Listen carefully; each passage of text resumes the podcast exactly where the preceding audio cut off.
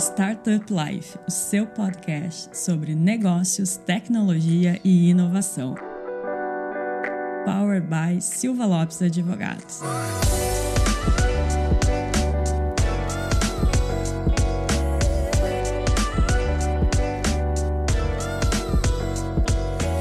Fala pessoal, eu sou a Cristiane Serra e esse é o seu podcast Startup Life. Começando mais um episódio para lá de especial e hoje eu tenho a honra de receber aqui dois hosts do podcast que na verdade hoje vão ser convidados. Então tá aqui do meu lado Lion Lopes. Lion, bem-vindo. E aí, Cris, não posso nem dizer que obrigado pelo convite, né?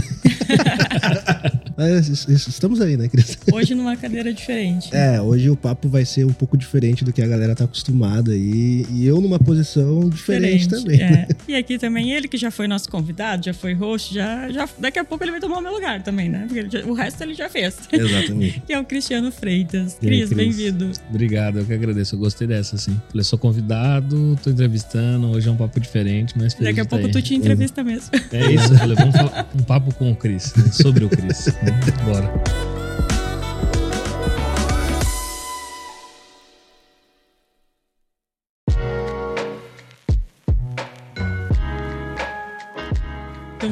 Vamos contar lá pro pessoal por que vocês hoje estão aqui como entrevistados, por que, que a Silva Lopes Advogados e a Cirrus Contabilidade estão nesse podcast. Boa. Acho que pra gente começar um pouco assim, aquecer o, o bate-papo, né? Ontem a gente teve um jantar aqui que a gente fez algumas comunicações importantes pro mercado e a gente fez a comunicação de, um, de uma JV que a Silva Lopes Advogados e a Cirrus estão lançando, que é a Cial Capital, uma boutique de M&A focada em empresas empresas de tecnologia. Mas o porquê, né, Cris, é importante a gente falar o porquê surgiu, né, essa boutique que a gente está lançando, né? Tanto Silva Lopes quanto a Cirrus já trabalham de forma conjunta há muito tempo e a gente começou a perceber que dentro de uma esteira de M&A, onde a Cirrus cuidava de toda a parte contábil, financeira, de análise, na parte de DD, nessa relacionado a isso, o Silva Lopes cuidava de toda a parte legal, jurídica. A gente começou a perceber que a, a soma das expertises que a gente tinha poderia também trazer um grande valor para os empreendedores numa fase pré-operação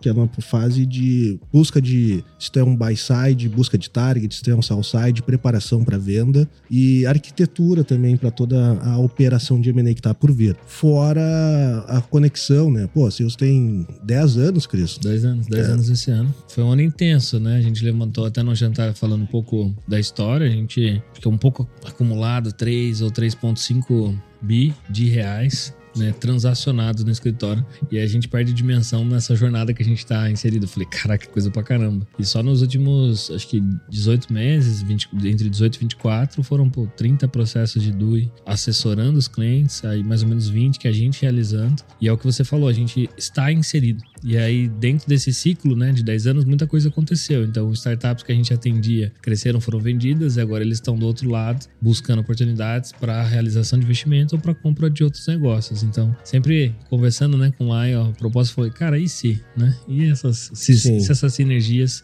tivessem uma capilaridade boa para a gente tocar e iniciar um processo? Então, é, olhando toda a jornada, aprendizado e essa conexão de network, a gente falou, pô, faz muito sentido. Né? Acho que a gente tem muito para agregar. Até alguns testes que a gente já fez rodando o projeto de, de due diligence conjunto. Exatamente. Tipo, como desburocratizar. Porque geralmente, é, quem escuta aí ou já passou, você tem aquela dor, né? Tem jurídica de um lado, contábil do outro. Como que é essa burocracia quando não se fala, repetição, é, dados repetitivos e por aí vai. Então, acho que a proposta de união é essa complementaridade. Né? É, e um ponto, como o Cris falou, né? Essa união a gente consegue ter uma proposta de ponta a ponta, né? Para para o cliente que está buscando ou está passando por uma operação de M&A, né? A gente percebe que essa simetria de informação, essa gerência, essa, vamos dizer assim, organização dos advisors acaba recaindo muito em cima do founder e sobrecarregando o founder. Então ele tem que alinhar o que o advisor fala com a sua assessoria legal, com a sua assessoria contábil financeira. E isso, dentro dessa, dessa troca de informação, todo passada de bastão de informação, tu perde um pouco das informações tu cria muita assimetria. E daí a gente percebeu, pô, a gente vamos, vamos trabalhar em conjunto em algumas operações. E aí a gente começou a perceber que a gente tinha um alinhamento muito forte nas informações, dados e propostas que a gente fazia para os nossos clientes em comum. E aí a gente percebeu que muito da nossa experiência na parte contábil financeira, na parte jurídica, mudava bastante a própria arquitetura uh, de operação que foi inicialmente pensada pela boutique. Então a gente chegava a, a perceber que, pô, no final das contas a gente está mudando ali 90%, 80% do que foi planejado pela boutique e aqueles outros 20% que a gente não conseguiu mudar é porque já foi objeto de um non-binding offer feito pela boutique e que daí, cara, a gente não tem mais, vamos dizer assim, espaço para conseguir trabalhar isso e a gente percebia que ficava muito dinheiro na mesa. Se o cara vende, ele perde oportunidade. Ah, vamos fazer uma divisão sobre o que, que vai entrar como parcela de fechamento, o que, que fica como escrow account, quais os riscos que vão estar dentro da parcela retida. A boutique ela não enxerga isso numa fase pré-operacional. E a gente consegue ter essa visão pela essa experiência de atuação nessas duas áreas. Então a gente já consegue pensar desde o momento ali de planejamento como boutique, né, como Cial Capital, de como que tem que ser a operação, já com essa experiência e já com esses profissionais ligados em ambas as áreas. E daí a gente percebeu, cara, aqui a gente tem um, um diferencial, a gente tem um spot muito importante aqui de entrega de valor para de valor e oportunidades, né? Então, por isso que eu falo, cara, vai ser uma das poucas, vamos dizer assim, grupos dentro do Brasil que vai ter a operação de ponta a ponta. O cara quer fazer toda a parte negocial até o fechamento, essa informação não vai ser perdida ao longo desse processo e nem vai ter que fazer grandes alinhamentos entre esses advisors, né? Isso é reduz fricção, né? Porque muita dos, dos, dos aspectos negociais está no namoro, né? Você tá nas intenções, você tá discutindo tese e tal. E aí depois que você avança nessas análises que você vai, vai encontrando, vai ajustando isso no meio do caminho. Então a partir do momento que você pega essa experiência e você consegue antecipar algum desses fatos ainda nesse momento negocial, seja que a gente vai estar do lado do sell side, o buy side, enfim, mas você consegue entregar um valor que poupa a jornada. Né? Exato. Né? Esforço, na real. Que é uma das coisas que a gente às vezes faz. Cara, precisamos ter uma resposta, faz sentido seguir com esse investimento, com essa operação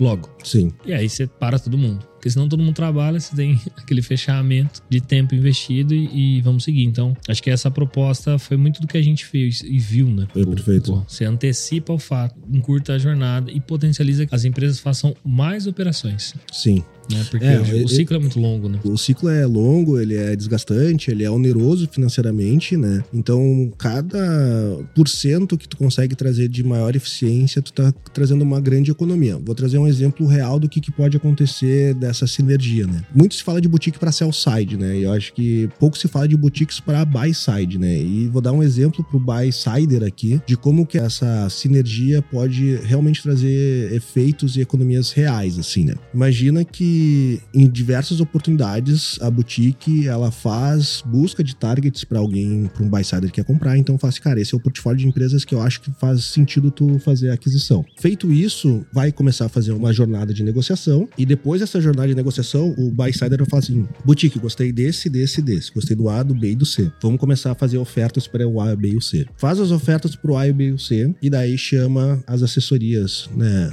Contábil financeira, assessoria jurídica para fazer uma due diligence, para verificar a realidade daqueles targets. E desses três, muitas vezes tu não consegue fechar a documentação, tu não consegue prosseguir na operação com nenhum deles, justamente porque os resultados que vieram da due diligence deixaram de tornar aquela target atrativa. Quando a gente faz, como o Cris falou, quando a gente trabalha, por exemplo, um, dos pontos que a gente estava imaginando no parcial, se tu traz essas premissas de uma análise prévia, contábil financeira, jurídica, no momento de seleção selecionar as targets, tu já consegue antecipar o não para várias oportunidades. Porque o problema não é tu gastar o devido tempo nas oportunidades que valem a pena. O problema é tu gastar tempo naquelas oportunidades que tem que ser descartado. Então eu sempre brinco, M&A tu tem que falar não o mais rápido possível, porque cada tempo que tu demora para falar não é custo que tu vai ter. Então acho que essa é uma grande vantagem que a Cial vai conseguir ter, é justamente conseguir mapear eventuais targets interessantes para o buy side, fazer essa análise prévia e já apresentar, cara, aqui contábil financeiramente o cara tá ok, faz sentido, vamos continuar e vamos fazer uma diligence agora mais aprofundada. Mas tu já rompe uma série de objeções ao longo desse caminho. E para o sell side, um ponto que também se analisa é o cara se prepara, ele vai à boutique, desenha toda a parte de pitch deck deck, business plan, né? Trabalha todo o, o, o pacote para fazer as ofertas e chega lá na frente a do diligence, o cara tá todo errado, o cara tá todo errado financeiramente, tá todo errado na parte legal, e daí o negócio para de funcionar ali, né? Para de evoluir. Parte do que a gente tá imaginando é, cara, para essa preparação de venda, a gente já vai dar essa assessoria no, no formato de preparar financeiramente e contabilmente essas empresas, legalmente essas empresas para fazer a oferta. A gente fazer essas auditorias, essas do diligence prévias para ir já corrigindo para o momento de chegar para as ofertas de o mais vendas pronto o possível. mais pronto possível, exatamente. Porque o, o empreendedor, muitas vezes, ele quer, ele deseja, né? E aí ele, ele deixa pra se preparar durante alguma oportunidade, o que acaba sendo um equívoco, né? Sim.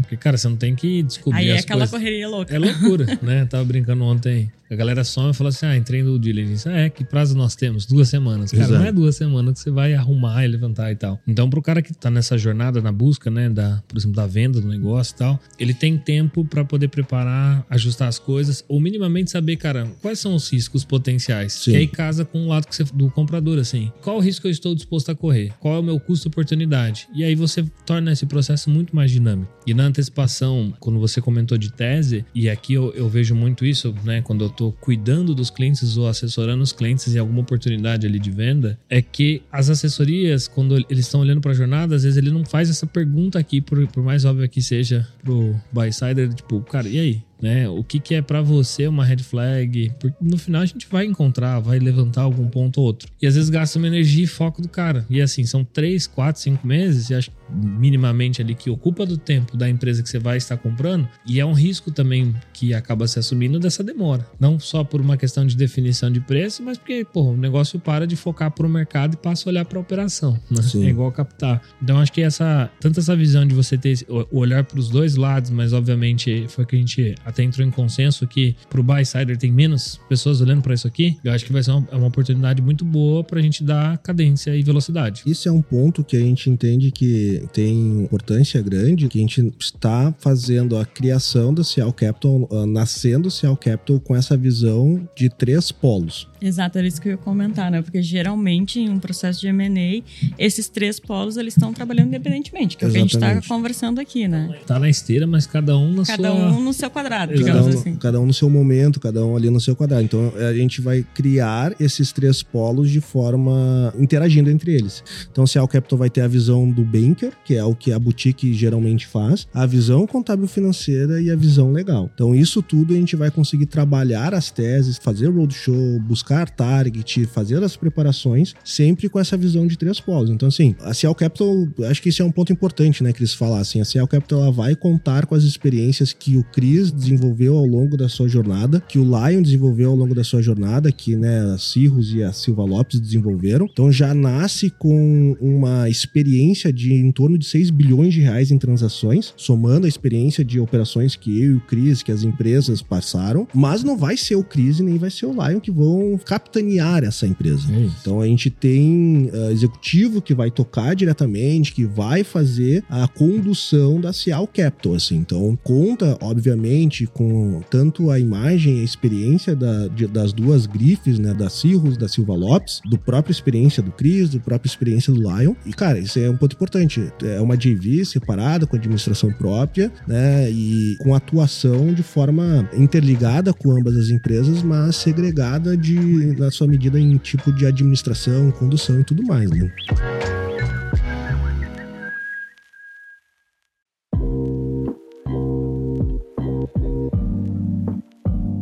A gente tá falando Cial Capital e tal, mas a gente não explicou pra galera por que Por Cial que Capital. Cial Capital? É isso, isso. aí. É, isso foi em conversas com, com, com, com o Cris ali, né? E, e daí, cara, eu falei assim, como que a gente consegue expressar, né, essa atuação para o mercado tecnológico? Esse é um ponto importante. A Cial Capital ela é focada no mercado de tecnologia, então é uma boutique focada para o mercado de tecnologia. E daí, fazendo pesquisa, a gente identificou, cara, o SI vem de. A marca representa muito isso visualmente, né? O SI é, é silício para tabela periódica e o AU, AU, né, é ouro para tabela periódica. Então a gente tenta expressar nessa marca as oportunidades que existem dentro do mercado de tecnologia. E foneticamente falando, né, o Cial Capital ele tem aquela foneticamente tu pode confundir com Cial Capital, né, de ver as oportunidades. Então a gente entendeu que talvez ah, tanto foneticamente como visualmente, graficamente, ela conseguiria expressar isso. Cara, é uma boutique focada em empresas de tecnologia, atenta às oportunidades de mercado. É isso. Pra deixar todo mundo na mesma página, né? Exatamente.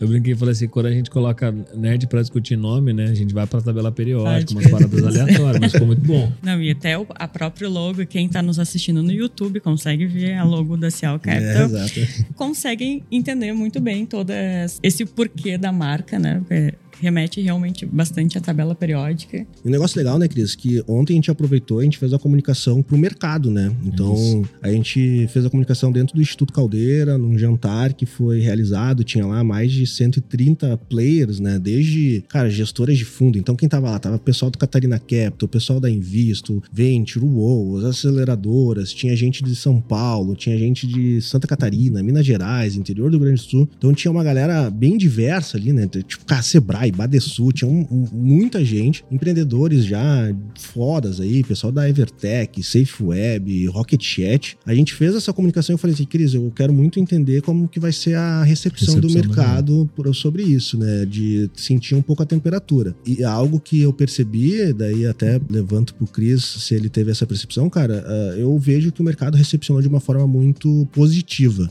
né? O pessoal foi, parabenizou, pô, os fundos de investimentos, cara, vamos trabalhar junto, vamos fazer parceria, vamos gerar essas oportunidades em conjunto. Então, eu vejo que o mercado a, a aceitou com muita a, receptividade, assim, e, e, feliz, né, cara? Fala assim, pô, que legal essa jornada de vocês aí, né? E é o que você falou, assim, a gente teve essa, as construções dos negócios e marcas, né, rodando. E quando a gente anunciou, o pessoal falou, eu quase soltei um bar agora. Tô, Já tá virando gaúcho. É, dá, né? Eu, o pessoal olhou e falou assim, putz, putz, é, Brasil, é São Paulo, São Paulo. É, é, é. Falou assim, putz, faz muito sentido, por conta de jornada, e é isso. E, e, a gente já tem essa pegada de trabalhar em conjunto. Então Exato, não é uma não. competição, é uma complementariedade. E já tem essa sinergia de, de uma longa data, né, na verdade. Então quando o pessoal olha, fala assim, pô, achei maneiro, faz sentido, bora construir, vamos para cima. Então troquei ideia com algumas pessoas ali durante o jantar e foi a minha, minha sensação, assim, foi a mesma. E é o que a gente sempre fala, assim, tem muita oportunidade na mesa. A gente, até no jantar a gente fala 2022, 2023, foi um ano meio todo mundo entendendo, andando de lado, etc. E para 24 a gente espera um ano de bastante oportunidade. Então, na hora que a gente une essa, esses esforços aqui, traz um executivo de mercado, o que a gente vai fazer aqui é potencializar e gerar oportunidade para os clientes, para o parceiro, para quem a gente já tem. Que era uma grande parte, não é com esse sistema, seja da Silva Lopes ou da Cirrus, que tava ali, pairando Sim. assim. A gente brinca a fruta baixa. Eu falei, tava ali um palmo pra gente começar Exato. a tocar. Então, eu, assim, senti uma energia boa, galera interessada, querendo saber como, propondo reunião para poder entender. Então, bora. Acho que 2024 vai ser um ano pequeno pra gente aí. É, exato. Eu fiquei bem feliz, assim, com. Acho que aproveitando, né? Muito feliz de ter essa parceria junto com o Cris. Da... A gente trabalha muitos anos juntos, juntando duas empresas ali, né?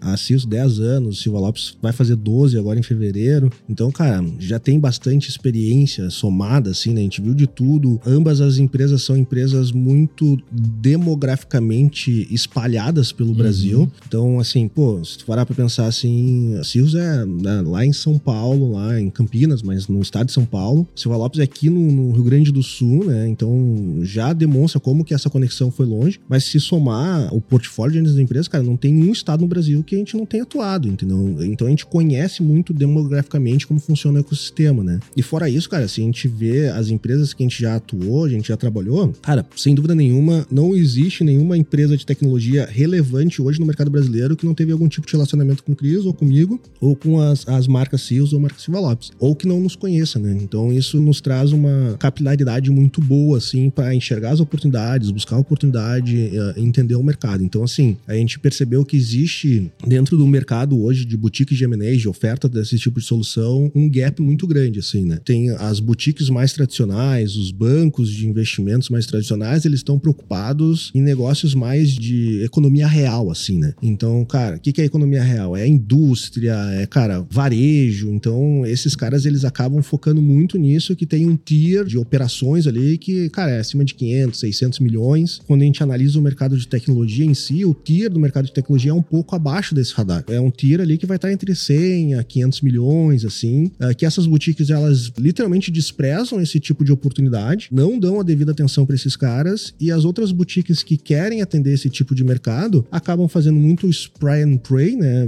Vai fazendo metralhadora de mandato aí para cima para baixo, não tem uma experiência de mercado tão aprofundada, quando eu falo experiência de mercado de tecnologia. De tech, né? uhum. é, e a gente percebeu, cara, aqui a gente tem uma oportunidade, a gente tem uma oportunidade de ter uma atuação muito focada. Cara, o nosso foco da Cial Capital é, cara, 100% empresa de tecnologia, que é o que a gente domina, é o que a gente conhece, é o que a gente tem capilaridade, é onde a gente é reconhecido. Então, basicamente, o que a gente está tentando propor é o mesmo autoridade, sucesso, qualidade de serviço que se enxerga no, na Cirro, se enxerga no Silva Lopes, a gente vai usar todo esse DNA na construção da Cial Capital, né? E não é uma questão que as boutiques tradicionais elas não consigam, né? Que elas não são boas, é porque o, o foco e o direcionamento é outro. Existe excelentes boutiques de M&A no Brasil, excelentes, assim, nível internacional que são incríveis. E a gente está super disposto a trabalhar em parceria com elas. E ser essa visão para essas boutiques de cara, se você tiver um, uma oportunidade de economia real, de uma indústria, de um varejo que está buscando oportunidades para aquisição, oportunidades para investimento no mercado de tecnologia e tu, por opção, não consegue ter uma visão uh, super cara, fala com a gente, entre em contato com a gente que a gente conhece esse mercado e a gente vai ter o maior prazer de trabalhar com essas boutiques que são super reconhecidas no Brasil, né? E é o que a gente já faz em outros cenários, em outros negócios. Né? Exato. E quando a gente acompanha e a gente pega uma boutique que não está acostumada, muitas vezes a gente faz os calls, os kickoffs ali, dando contexto e, tipo, simplificando o processo, porque falar a linguagem do empreendedor, até as conversas, né? Lá eu tava lembrando esses dias quando a gente começou a falar sobre isso, eram reuniões que a gente falava muito sobre modelo de negócio, Cris. Não era Sim. não necessariamente só pela Sim. transação. Então, entender de forma profunda o modelo sobre o claro. qual a gente quer atuar, que é de tech, porra, encurta muito. Agora, quando você pega alguém que tá no mercado tradicional, economia real, e aí ele tem que fazer uma análise, né? Ou, ou interpretar, ou entender contexto de um marketplace ou SaaS, algo que não tá na rotina, ele vai ter muito mais esforço, muito mais medo. Sim. Né? E aí torna esse processo um pouco mais moroso. E eu acho que ter essa experiência e já fazer isso há 10 anos, há 12 anos, é o que torna a mesma excelência que a gente entrega, acho que é exatamente que o Lion falou, no que a gente se propõe hoje, é o que a gente quer entregar na boutique. E hoje, por exemplo, os, ambos os negócios trabalham em parceria. Né? Eu brinco que tem os contadores, toda vez que recebem alguma startup no qual ela tem algum desafio, eles, meu WhatsApp chega de alguma forma. Né? Porque eles falam, pô, tô com uma dor aqui, a gente tá falando ontem com, com um dos sócios da KPMG sobre stock option. Cara, é uma das coisas que a gente tem todo santo dia, tá na rotina. Para esse cara, não. Então, é, é, é, o tipo de uma coisa simples para você debater como reflete, o que faz, como impacta é, e como a gente constrói, que é o que a gente quer entregar aqui com excelência também. Exato. E, e tu tocou no assunto que é bem relevante, né, Cris? Acho que um ponto super importante é que as bases econômicas para operações envolvendo empresas de tecnologia são totalmente diferentes de econômicos utilizados para economia real. Então, assim, se tu for a fazer uma análise de uma empresa de base digital, vamos dizer assim, um SaaS, um marketplace, e tu usar a mesma base econômica de uma indústria, cara, não, tu não vai chegar no valor real daquela companhia. Então, se tu tá vendendo e tu tem uma boutique que tá, vai te avaliar nesse formato, ou se tu tá comprando e vai avaliar outras empresas com formato diferente, tu vai chegar em valores distintos. A utilização dos múltiplos e bases econômicas para avaliação é super importante, né? Porque, cara, a avaliação ela pode ter um range de diferença gigantesco. Então, tipo assim, cara, para esse negócio, eu vou trabalhar com um, um SaaS. Faz sentido eu trabalhar nesse momento, no estágio da empresa, em múltiplos sobre EBITDA? Pode fazer, ou pode não fazer. Talvez para esse estágio, para esse momento, o que se busca é critérios econômicos de NRR. Que, cara, se tu for ver indústria, a indústria nem sabe o que é NRR. Uhum. Por quê? Porque não precisa saber, cara. Não tem, é isso, não, não, não, faz, faz, sentido, sentido né, para eles, entendeu? Então, assim, a concepção de entender, e essa é a grande experiência fática que a gente tem prática de entender muitas operações já fechadas de empresas de tecnologias e entendendo esse múltiplo já foi validado e deu certo. Esses múltiplos, esses econômicos, não deram certo. Porque existe isso, né, Cris? A gente vai Sim. falar que todas as os 6 bilhões de operações que a gente fez, que todas foram de extremamente satisfatórias financeiramente para todas as partes? Óbvio que não, porque isso não estava na nossa alçada. A gente Sim. chegava para fazer a execução da operação, mas a operação tinha sido pensada, tinha a estratégia anterior e muitas vezes a gente vai analisar e vai ver, cara, não funcionou. O que que vai trazer que faz sentido para ter numa parcela de fechamento? O que que faz sentido da gente fazer o desmembramento para escrow account, quais são as métricas, quais são os econômicos ideais para utilizar em escrow account de acordo com cada tipo de modelo de negócio. Então, assim, acho que a gente tem muito claro, tanto financeiramente, que acho que esse é um ponto importante. O Cris ele consegue analisar financeiramente os modelos de negócio e quais são as métricas mais importantes para aquele modelo de negócio. A gente, como Silva Lopes, consegue entender quais são os, os riscos técnicos e a forma que a gente tem que vincular operacionalmente uh, os resultados e metrificação desses resultados nos documentos para refletir qual é o índice de, adequado de crescimento. Então, assim, cara, o, o, tu vai ver assim o que é um, o maior problema é utilizar econômicos errados para fazer avaliação de, de, de earnout, entendeu? Então vai fazer, uhum. cara, vou fazer o earnout e o earnout foi subvalorizado, foi muito valorizado e isso traz, depois de fechamento, um incômodo, um incômodo muito grande para todo mundo. Sim, né? porque muitas vezes na negociação o pessoal traz um pouco a emoção, né? Exato. E aí Sim. nosso papel é vamos tirar a emoção, vamos para os dados, administrar isso também. E uma vez que isso, os acordos estão firmados e está no papel, é o que você falou, tá fora do nosso controle. A gente Exato. vai levantar. Mas a partir do momento que a gente olha para nossa base, já vê um, um, um, histórico, as transações, o que aconteceu, o que deu ROI, o que foi bom para todo mundo, você traz toda essa carga, toda essa experiência e simplifica e cria modelos. Acho que esse é o ponto. Quanto mais nicho você tem na operação, mais modelos ou estruturas de framework você pode usar. E aí, obviamente, pode errar, pode dar certo, mas a nossa mediana está satisfatória. e eu acho que para a gente chegar aos finalmente aqui, né, Cris, para não, não, não, não estender o, o, nosso Cris aqui, o, o Cristiano Freitas, aqui tem dois, dois Cris é, aqui. Só duas, confundir a cabeça do pessoal. É, tem que ir para Gramado. Né? Ah, é verdade. Geralmente quando vem para cá é muito complexo. Né? É, a gente fica Gosto falando... de fazer é difícil, um dia aqui né? de agenda, de reunião, depois eu estendo para Gramado ah. para meditar e me preparar para o resto do... Mas um negócio legal, né, Cris, que eu acho que isso é um, um ativo intangível que a gente consegue prover. Por exemplo, ontem no jantar que a gente fez para fazer a comunicação, pô, a gente colocou lado a lado, um dos principais gestores de fundo de investimento, que foi o, José Augusto Albino, né? O Zé para os mais próximos da Catarina Capital, colocou o CEO da SafeWeb, o Daniel, que está fazendo um, todo um processo e planejamento de execução de operações de M&A, consolidação de mercado para fazer, cara, uma das, se tornar a principal player de certificação digital do Brasil. E trouxe também o outro Daniel, que fez uma venda que balançou o mercado brasileiro, que foi a venda da PaySmart para a Evertech, e posteriormente fez pela Evertech Brasil a aquisição da Sinqia. Então, assim, isso tudo, cara, a gente fez ali para dentro desse ecossistema gerado em conjunto da, da Cirrus e do Silva Lopes. E daí tu ter essa oportunidade de vários empreendedores falar assim, cara, eu, eu quero fazer a venda numa fintech. Como que funciona? Cara, a gente consegue conectar com caras que já fizeram isso. Muito parte dos assessores, dos advisors, é ser quase que um psicólogo, né? Um mentor ali de como seguir. Então, isso a gente consegue fazer assim, cara, quem sabe isso que eu tô falando como advisor, quem sabe tu escuta de um empreendedor que passou pela mesma jornada. A gente consegue conectar esse cara. Conversa aqui com tal pessoa, vê o que, escuta dele, o que, que funcionou para ele, o que, que não funcionou para ele, como que tá a integração pós-fechamento da operação, o que, que deu certo, o que deu errado. Então a gente tem esse valor intangível muito forte, que é saber ter essas conexões e esses acessos com pessoas que já passaram pelo mesmo processo. Né? É isso. A gente fazia isso já, de certa forma, essas conexões, só que agora é estruturado na Cial Capital. Exatamente.